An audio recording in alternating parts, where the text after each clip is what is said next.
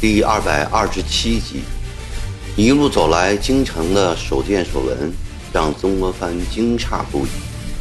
播音：微信。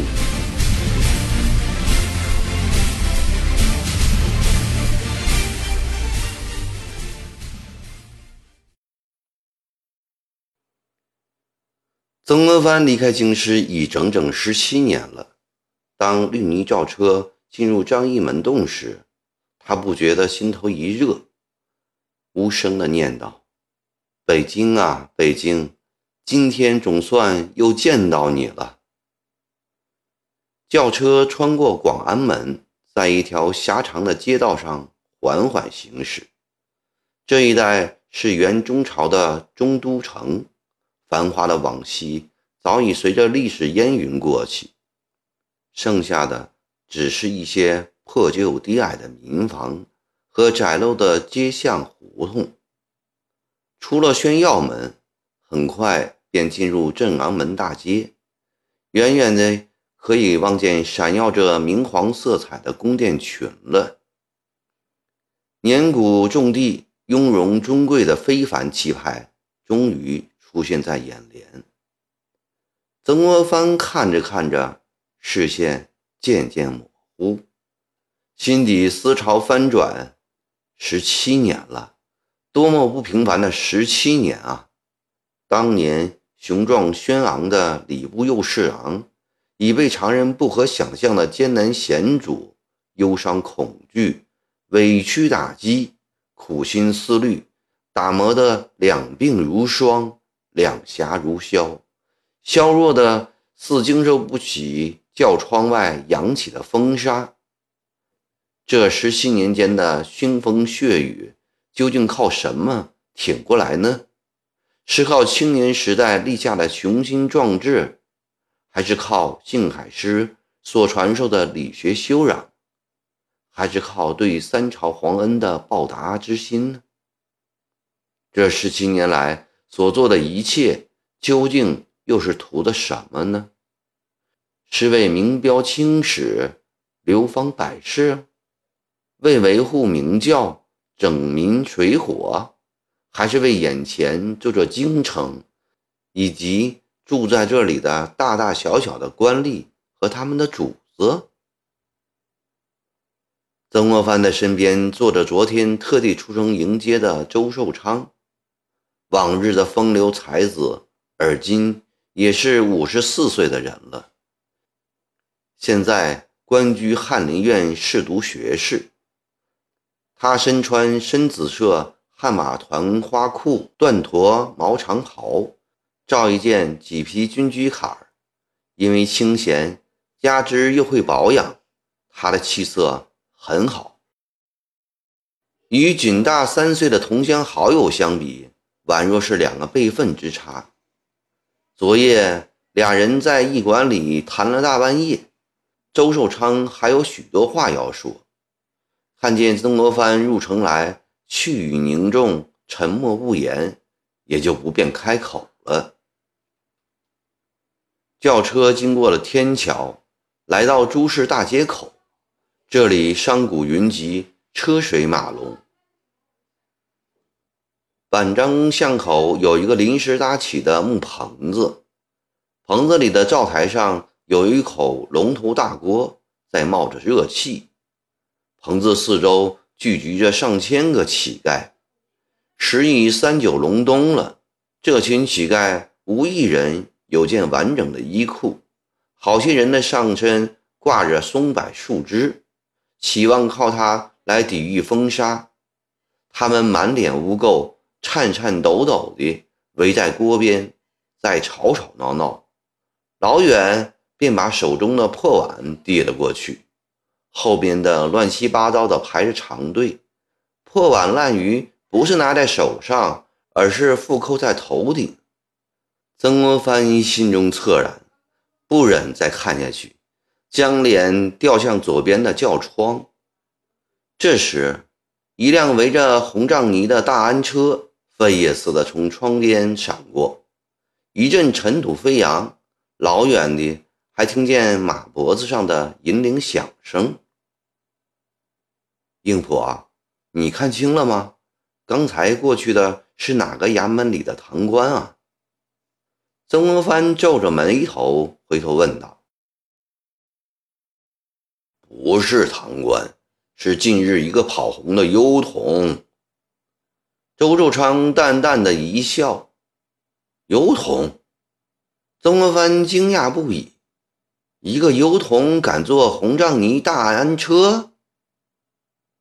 呵呵呵呵，狄翁啊，你这是二十年前的老黄历了。周寿昌笑了起来。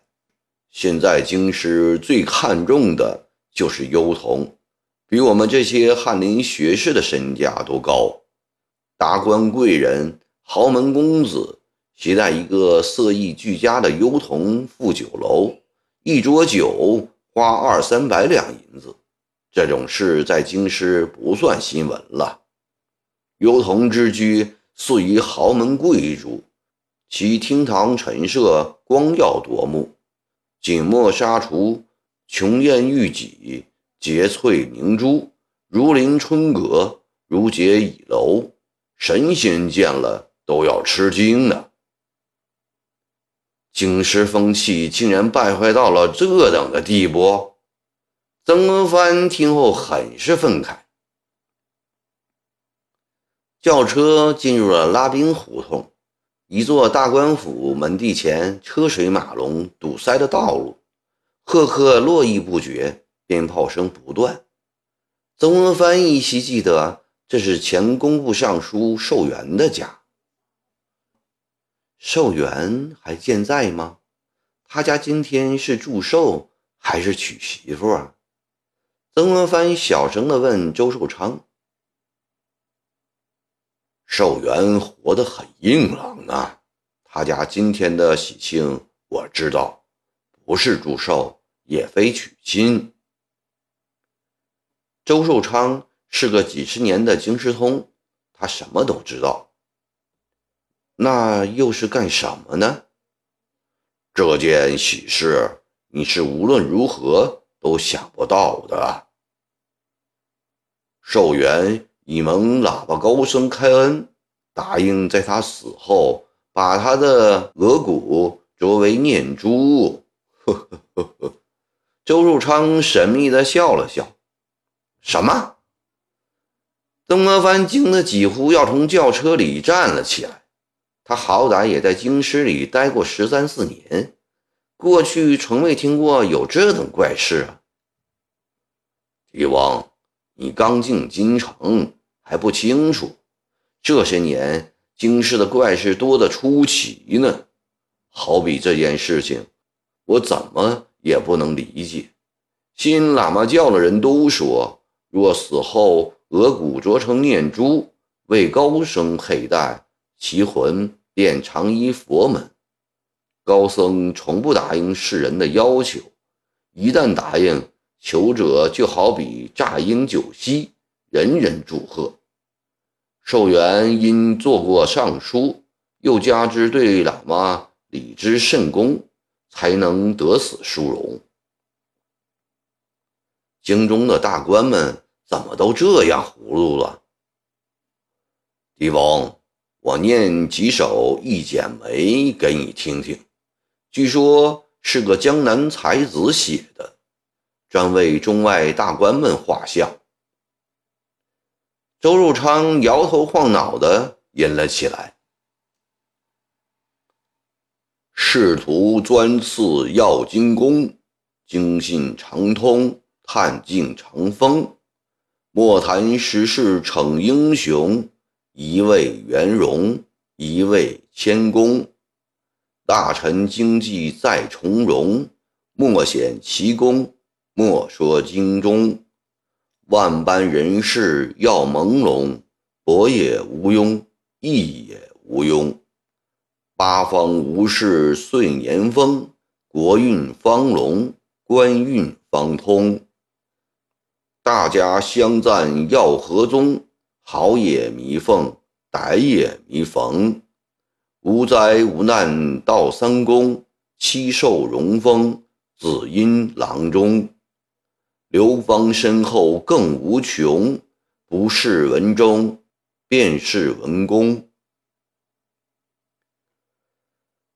车轮在泥土的路上碾过，留下两行浅浅深深的折印，将绿泥轿车拉向前进。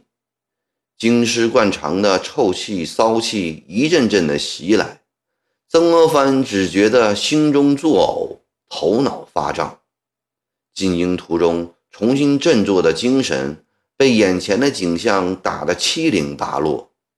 他痛苦地自问：辛辛苦苦与长毛捻军搏斗了十七年，难道保下来的竟是这样一座江河日下的京城，这样一批庸碌荒唐的官吏吗？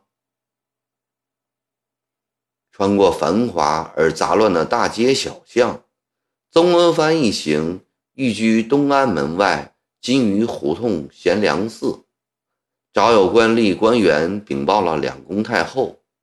傍晚，吏部侍郎胡兆志亲来贤良寺传旨，赏曾国藩紫禁城骑马，明日养心殿召见。